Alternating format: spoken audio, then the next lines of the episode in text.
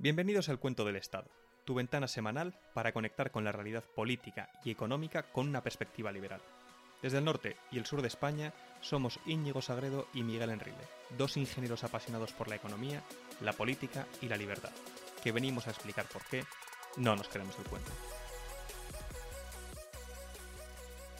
Bueno, ¿qué tal? Miguel, ¿cómo estás? ¿Qué Eh, tal, Iñigo? ¿Cómo estás? Muy bien, muy bien. Que, bueno, pues, ¿qué has venido a contarnos hoy? Cuéntanos un poco. Mm, Es un tema que yo, la verdad, he escuchado muchas veces delante de amigos, en distintos ámbitos y demás, que es un tema que, en el que estás muy informado y además que tienes muy, muy claro. Cuéntanos, ¿de qué va? Bueno, pues en este primer capítulo del podcast, la idea que quiero transmitir es que hay que cerrar la empresa pública Correos. Voy a contar un poquito Correos cómo empezó, ¿no? Fue fundada en el 1726 y luego tuvo el monopolio de los servicios de correo en España hasta el año 2011. ¿Qué produce un monopolio? Como ya explicaremos en el podcast en otro capítulo.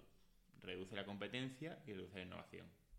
Hay que terminar, primero, con el monopolio que quede y segundo, con la empresa.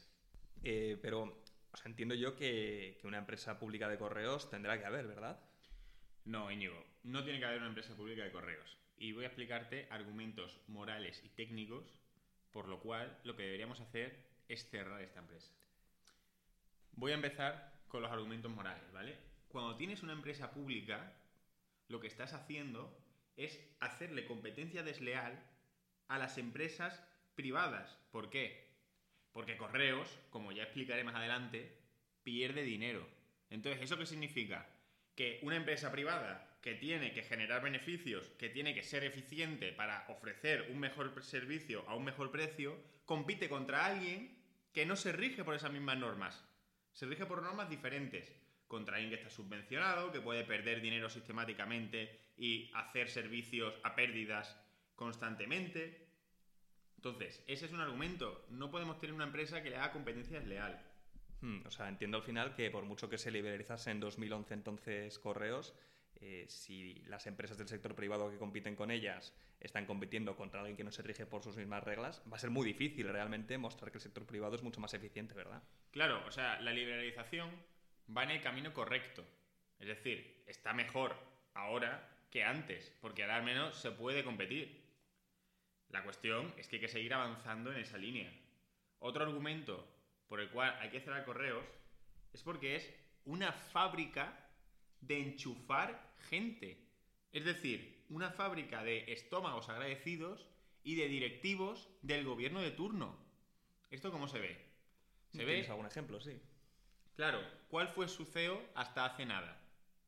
Se llama Juan Manuel Serrano, expolítico del PSOE. Y ahora te voy a hacer un dato, a ver a ti qué te parece, Íñigo. Dime qué empresa que lleve perdidos 1.300 millones de euros en los últimos 10 años tiene un director que cobre 200.000 euros al año. No, sí, es verdad, se me ocurren pocos y no solo eso, sino también lo que has dicho de que parece que la persona en cuestión no es un experto de la distribución ni nada por el estilo, sino que parece un político, sin más. ¿no? Claro, en las empresas públicas, ¿qué se hace? Se pone a la persona que interesa, a dedo. No hace falta tener ningún tipo de experiencia ni nada. Y claro, cuando encima pones a la cabeza de una empresa millonaria a alguien que no tiene ni idea, ¿qué acaba pasando en todas las, em- en todas las empresas públicas? O en la inmensa mayoría, a perder dinero a punta pala sistemáticamente. Y el último argumento que quiero dar es que esta empresa pública está sustentada por los impuestos. ¿Qué son los impuestos? Los impuestos son un robo. Pero esto de robo hay que entenderlo. O sea, hay que entender a qué me refiero cuando es un robo. Me refiero a que es un robo de que es un atraco. De que es un atraco real.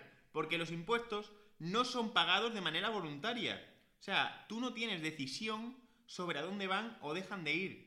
Si, si, el año que viene correos es el doble o es la mitad o es 20 veces más o la carta vale 10 veces menos, 10 veces más, tú no tienes nada que hacer. Porque tú lo estás pagando ya a través de los impuestos que tú pagues, de tu IRPF, de tu IVA, de lo que seas. Eso no es pagado de manera voluntaria. Sí, sí, y no. si alguien cree que los paga de manera voluntaria, yo eh, les animo a que dejen de pagar impuestos durante un año. A ver qué pasa. Bueno, eh, eh, por cubrirnos un poco, esto no es una recomendación financiera como tal, pero Miguel tiene toda la razón. Esto va a ser una constante en este podcast. La idea de entender que los impuestos son como, como tal, son un robo y pues eh, deberían, deberían desaparecer. Muy bien. Y ahora voy a proceder a contar los argumentos técnicos. Pero hay que tener cuidado, porque empezar a discutir de argumentos técnicos implica que te crees el cuento de que la empresa pública es necesaria. Es decir, ahora mismo ya hemos dado una serie de argumentos morales que son independientes, totalmente independientes de lo que voy a contar ahora. ¿Qué significa esto?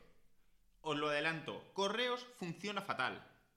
Pero, si funcionase bien, también habría que cerrarla, porque seguiría funcionando a base de robo, de impuestos, seguiría siendo una fábrica de enchufar gente y seguiría haciendo competencia desleal. Entonces, ahora os voy a explicar por qué Correos técnicamente funciona fatal. Pero eso no implica que si funcionase bien no habría que cerrarlo. clarísimo, clarísimo. Pues vamos a entenderlo, entonces vamos a ver la pues parte técnica. Claro, mira, toda empresa cuando llega a final de año, ¿qué hace? Pues mira sus cuentas anuales y ve si ha ganado o si ha perdido dinero. Eso es lo lógico, ¿no? Bueno, claro, toda empresa privada hace eso. Porque nuestra empresa pública ha perdido 1.300 millones de euros en los últimos 10 años. ¿Esto qué significa?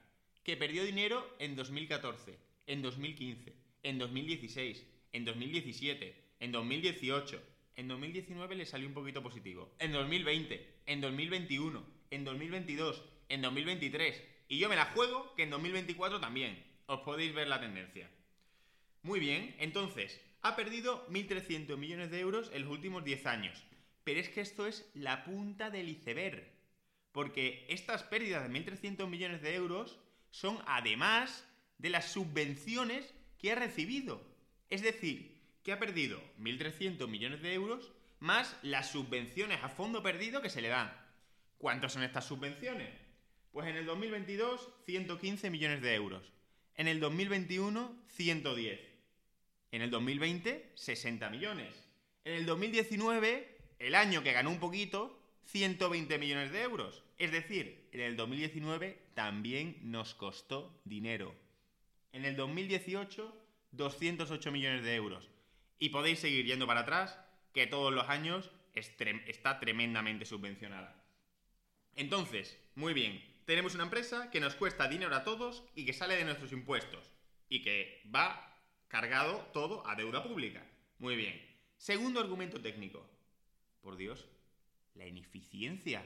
O sea, ¿alguien ha visto una persona de Amazon, de Seur, de MRV, de DHL, con un carrito de la compra, dándose paseos por el barrio tranquilamente, entregando cartas una a una? O sea, por Dios, cuando a mí me viene el paquete uno de Amazon, se nota que está trabajando. Y no es que esté explotado ni nada, pero hay que trabajar tanto y entonces hay que repartir tantos paquetes y ese tío hace una eh, jornada laboral muy eficiente. ¿Por qué? Porque está en la empresa privada. Sí, al final, o sea, los de Amazon tendrán su ruta más eficiente, tendrán sus tiempos marcados, tendrán, y es verdad, la imagen de la persona con el carrito de correos, es verdad que yo no la veo con las empresas privadas. Es curioso, es verdad, es una imagen que, que dice mucho. Claro, entonces, ¿cómo es la gente del carrito de correos? Pues porque cuando vas a ver el número de empleados que tienen las empresas, si sumas Seur, DHL y MRV, por un poner, tienen aproximadamente 25.000 empleados, que son las tres empresas más grandes de paquetería privada de España. Pero claro, cuando vas a Correos, te das cuenta de que Correos tiene 50.000 empleados. Es decir, que la empresa pública, tremendamente ineficiente, tiene encima a 50.000 personas, al doble de las otras tres más grandes, al doble de la competencia. Eso es totalmente competencia desleal.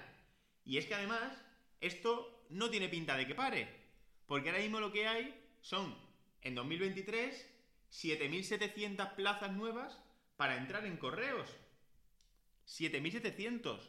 Y todo esto, no nos olvidemos, que vuelve al tema original, al tema moral, los impuestos nosotros vamos a estar manteniendo a gente que ellos no tienen la culpa, o sea, si tienes un empleo, pues bien por ti, pero la cuestión es si toda la sociedad tiene que mantener una empresa extremadamente deficitaria, con unas estructuras extremadamente ineficientes, y hay que mantener a esta gente que podría trabajar en el sector privado exactamente igual.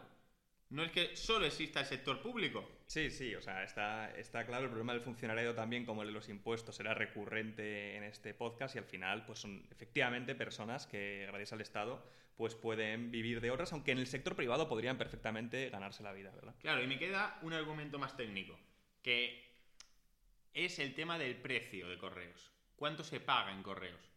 Cuando tú pagas en una empresa privada, estás pagando el valor del servicio más el beneficio de la empresa, obviamente, porque la empresa privada está hecha para ganar dinero. Cuando tú pagas en correos el precio, el precio es artificial, el precio da igual.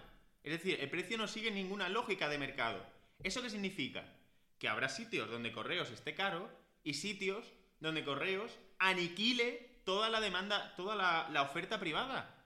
Porque claro, si yo digo, la carta vale 5 euros y la carta va a ir desde Madrid hasta un pueblecito desaparecido en Cuenca. Pues igual es que esa carta es más cara. Correos eso le da igual. ¿Y eso qué significa? Eso crea unas alteraciones en el mercado que hace competencia totalmente desleal, rutas hiperdeficitarias y que las empresas privadas no puedan entrar a dar ese servicio. Sí, o sea que al final es posible que, como en muchos sectores de la economía, una empresa privada eh, pues podría desarrollar eficiencias y en un futuro llegar a ser muy eficiente en llevar cartas a esas zonas o distintos productos, pero no se le permite competir y por tanto desarrollar esa iniciativa empresarial que les permitiría en un futuro ser mucho más eficientes en correos. ¿Por qué no se les permite? Porque están compitiendo ahora mismo en condiciones totalmente desleales contra una empresa que no puede perder, efectivamente. Efectivamente. Muy bien, entonces, a ver, yo tengo una serie de preguntas, ¿vale? Porque a mí o sea, yo lo veo como un ciudadano medio eh, que puede escuchar esto y decir, a ver, o sea, esto de que no hubiera correos, o sea, ¿qué podría pasar, no? Entonces, lo primero que me pregunto es, o sea, yo he escuchado mucho esto de que en ningún otro país del mundo sucede que no hay ninguna institución de correos pública, sino que siempre hay algo público allí. ¿Esto es así? Vale, esto es lo típico eh, de cuando estás discutiendo, alguien sale con esto. La realidad es que no es así. Es que eso es radicalmente falso.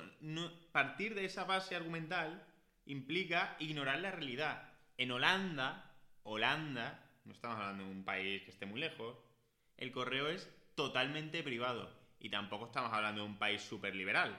Es decir, que un país... Un poco más de España, seguro que sí. Un, un pelín más liberal es capaz de tener una empresa privada totalmente de correos.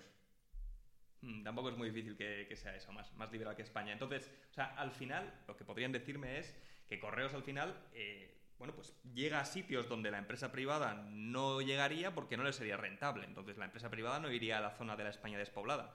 ¿Esto cómo lo ves tú? Claro, o sea, esto lo que pasa es que cuando tienes una empresa pública de, de estas características, ignoras totalmente las leyes del mercado. La empresa privada sí llegaría a los pueblos que, ahora mismo no son rentables. Pero es que el problema es que el umbral de la rentabilidad de ese pueblo está a un precio superior. Es decir, cada uno, cuando elige dónde va a vivir, tiene unas ventajas y unos inconvenientes. Si vives en Madrid, ¿qué vas a tener? Pues el alquiler va a ser muchísimo más caro. Vas a necesitar, si tienes coche, una plaza de parking. Vas a tener que pagar la zona verde. Bueno, pues tienes unas desventajas y otras ventajas. Pues si vives en un pueblo remoto, ¿qué es lo que va a ocurrir? Bueno, pues tu alquiler va a ser mucho más barato o vas a poder tener tu propia casa, no vas a tener problemas de aparcamiento y si quieres mandar una carta, pues igual tienes que pagar lo que vale mandar la carta, lo que vale enviarla o si quieres recibirla, la empresa privada tendrá que pagar lo que vale enviarte la carta. Esto es hablando del tema de facturas. Sí, y luego al final hay una idea que es pues, muy liberal, que está muy arraigada en el capitalismo, y es la idea de que si no se le permite a un mercado desarrollarse de manera libre, no puedes saber cómo innovaría y solucionaría los distintos problemas. O sea, ahora pensamos que a lo mejor sería simplemente, oye, un precio más alto, pero a lo mejor pues estas empresas dirían, oye, mira, pues parte de esto se puede mandar totalmente online, otra parte se puede distribuir de esta otra forma eficiente que hiciera que el coste se redujese. No podemos saber cómo se desarrollarían esas eficiencias, como os comentado antes, porque no se le permite desarrollarse, no se le permite competir. Y esto pasa en todos los sectores en los que el Estado interviene. No podemos saber cómo sería porque no se permite que la, que la competencia empresarial pues eh, genera la innovación que suele generar, ¿verdad? Claro, un ejemplo es el tema de los supermercados. Si tuviéramos una empresa pública de supermercados que tuviera supermercados en los pueblos más remotos, seguramente el argumento que se diría directamente es, pero entonces ninguna empresa va a abrir un supermercado en un pueblo remoto. Totalmente de acuerdo. Claro, pero ¿cuál es la realidad de lo que termina ocurriendo? Que ahí sí que se ha innovado. Entonces, evidentemente, en un pueblo remoto no hay un mega mercadona, una nave industrial con cuatro plantas y parking.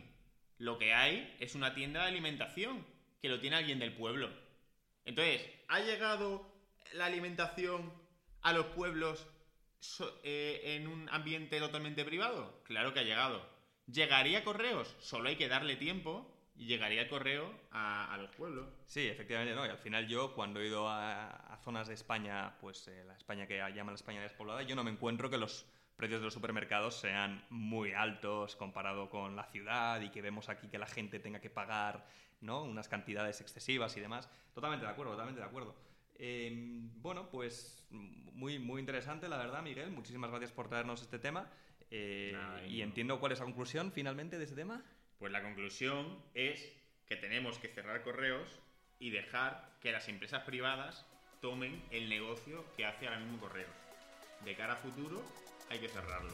Clarísimo. Muchas gracias, Miguel.